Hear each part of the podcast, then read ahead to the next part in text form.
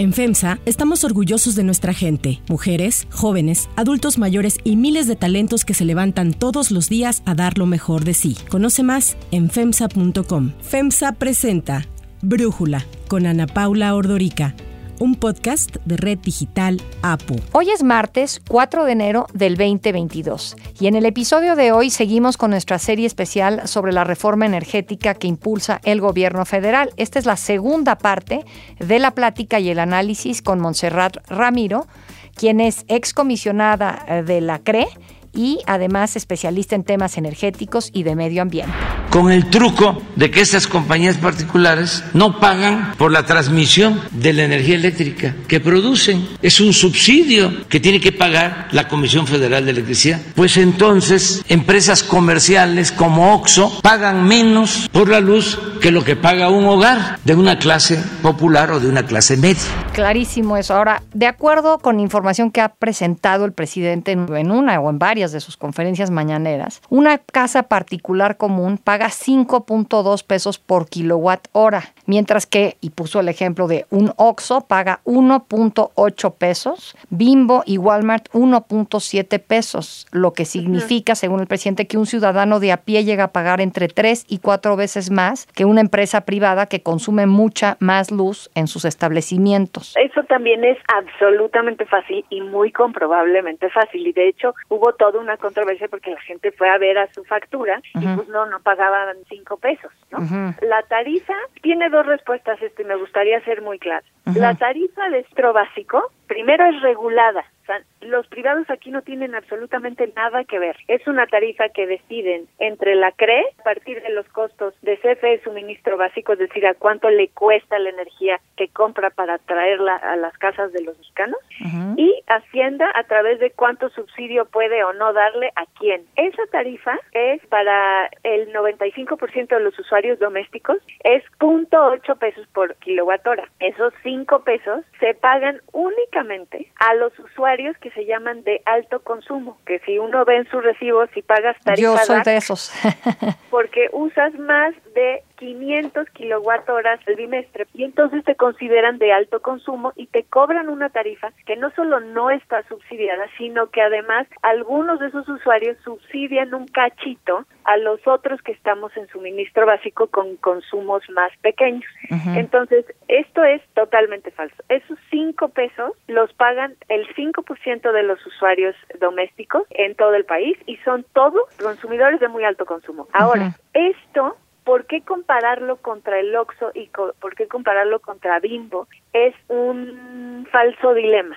Primero, porque si fuera cierto, que no lo es, pero digamos, entretengamos la idea de que todos los consumidores domésticos pagamos cinco pesos y esos, esos cinco pesos deciden que los pagamos, la CRE, el jefe de suministro básico y Hacienda, a los que les deberíamos reclamar es a ellos, ¿por qué los consumidores no podemos entonces mejor pagar los 1.08 que pagan Bimbo y los Oxxo? ¿Por qué es eso? Pues porque ellos sí tienen la libertad de ir a buscar energía barata y los consumidores en suministro básico no la tenemos. Y eso es muy importante. De hecho, una de las cosas muy mejorables de la LIE es que los consumidores pequeños deberíamos tener la libertad de optar por opciones más baratas de suministro. Y eso no existe, Monse, porque si tú pones paneles solares en un edificio y que a, través de eso se suministre la electricidad de los inquilinos de ese edificio o en una casa hay gente que ha puesto paneles solares, entiendo que no es barato, pero a la larga se amortiza ese costo Sí, ¿Qué pasa con eso? Eso sucede porque como está la regulación hoy, digamos, la CFE de suministro básico netea lo que tú generas en exceso de tu demanda con lo que consumes y al final acabas pagando la diferencia. Como tu panel solar genera todo el día y probablemente tú no consumes esa cantidad de energía durante todo el día, quiere decir que una parte de esa energía la regresaste a la red para que alguien más la pudiera usar. Y entonces solo pagas por la diferencia. Y por eso es que es para usuarios de alto consumo sobre todo, hace muchísimo sentido poner paneles solares porque pagas una fracción de lo que pagarías, pero eso no quiere decir que tengas la libertad de ir a buscar. Lo que te permite la generación distribuida es, digamos, hacerte cargo de tu propia electricidad y solo comprarle a CFE suministro básico lo que te falta. Pero, digamos, a lo que voy con la comparación con los Oxos es que lo que debería plantearse, me parece que además sería socialmente lo óptimo, es cómo logramos que todos los consumidores paguemos menos, no cómo logramos que todos los consumidores consuman de CFE que genera más caro. Ahora, aquí hay otro tema que me parece preocupante.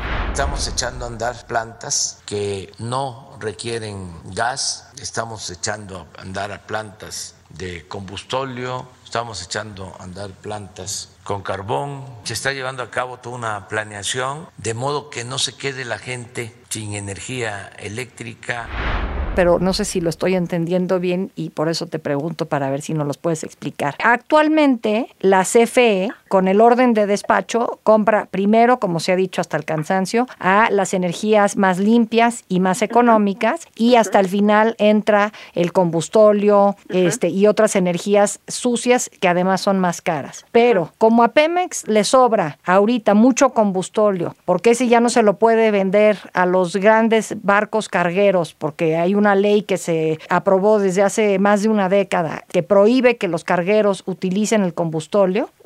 Ahora, como ya no hay eso, Pemex no tiene que hacer qué hacer con su combustóleo. Y entonces lo que está tratando de hacer el presidente es darle una salida a ese combustóleo de Pemex para que la CFE lo utilice para generar energía. Y esto va la mi pregunta y mi preocupación. Uno, si esto es cierto. Y dos, si es así, siento que estamos atando a la CFE, que es una empresa que ofrece un producto del futuro, como es la energía eléctrica, que todo está migrando hacia allá, la está enganchando a Pemex, que es una empresa del pasado, que son las energías fósiles, y está haciendo que la CFE dependa de Pemex cuando tendrían que ser independientes. No veo cómo eso puede fortalecer a la CFE. Sí, no, bueno, tienes toda la razón, es que no solo no la fortalece, sino la debilita.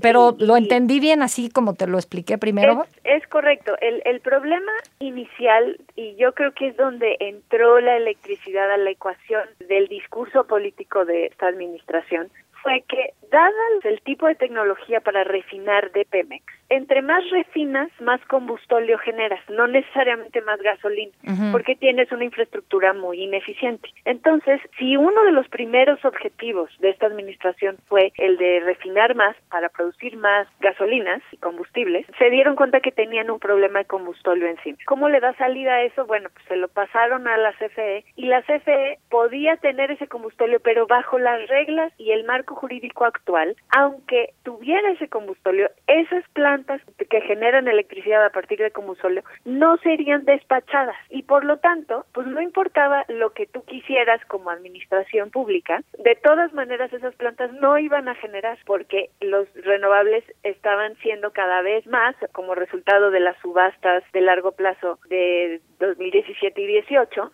y por lo tanto no le daban salida a ese combustible. Entonces, las primeras decisiones del el acuerdo de confiabilidad y tal fue tratar de cambiar el despacho para poderle dar salida a ese combustible. Como ese cambio era completamente contrario a la, no solo a la Constitución, sino a la regulación y el marco jurídico actual, se volvió un tema completamente litigioso y legal en donde todas las empresas se ampararon para que esto no sucediera así y no le dieran preferencia a las plantas de la CFE generando con primordialmente combustible. Entonces, como eso no tuvo un final que la administración buscara, se intentó hacer ahora un cambio constitucional para que realmente CFE pudiera generar más con las plantas que tiene, porque la CFE no tiene plantas renovables. Las únicas plantas de generación limpia que tiene la CFE son muy poquito eólico, todas las hidro, la nuclear y la geotermia que hay en el norte del país. Pero eso no es suficiente para cumplir no solo con la demanda, que evidentemente no lo es, pero además no era suficiente para darle salida a esta, digamos, círculo vicioso que hay entre mayor refinación y electricidad. Entonces me parece que el inicio del conflicto que vemos hoy es esta idea de darle salida al combustóleo, ser totalmente conscientes de que el efecto es muy grave para el resto de la economía, no nada más en términos de las, bueno, evidentemente de las emisiones de gases de efecto invernadero y de la salud de las comunidades que viven alrededor de estas plantas, sino que además en términos de certidumbre jurídica y un montón de otras cosas que se van distorsionando a partir de la decisión de darle una salida al combustóleo dentro de la CFE. Lo peor y el me parece que lo más grave en términos del discurso es que la salud de la CFE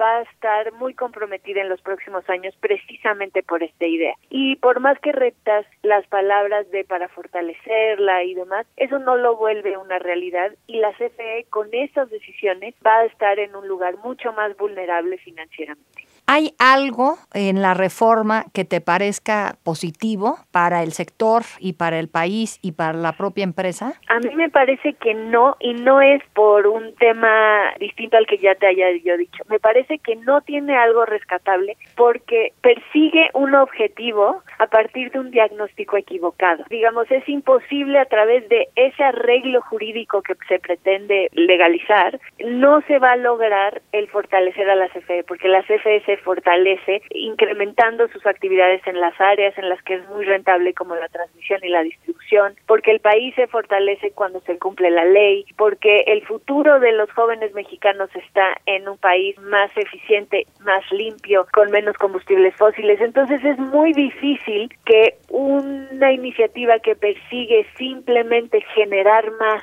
porque tienes mucho combustóleo, al final si lo simplificas, es poco factible que funcione. Y luego además hay todo un tema de control en donde los frenos o digamos las estancias deliberativas como podría ser la independencia de la CRE, la independencia del SENACE, la necesidad de que su CFE suministro básico compre energía a partir de procesos competidos, todas estas cosas se eliminan y entonces vamos a acabar en un lugar mucho más oscuro, mucho más caprichoso, de la transición energética en manos de una empresa, me parece que es muy, muy peligroso para el futuro del país. Montserrat Ramiro, muchísimas gracias por darnos tu análisis y platicar con nosotros. Yo soy Ana Paula Ordorica. Brújula lo produce Batseba Feitelson. En la redacción, Ariadna Villalobos. En la coordinación y redacción, Christopher Chimal.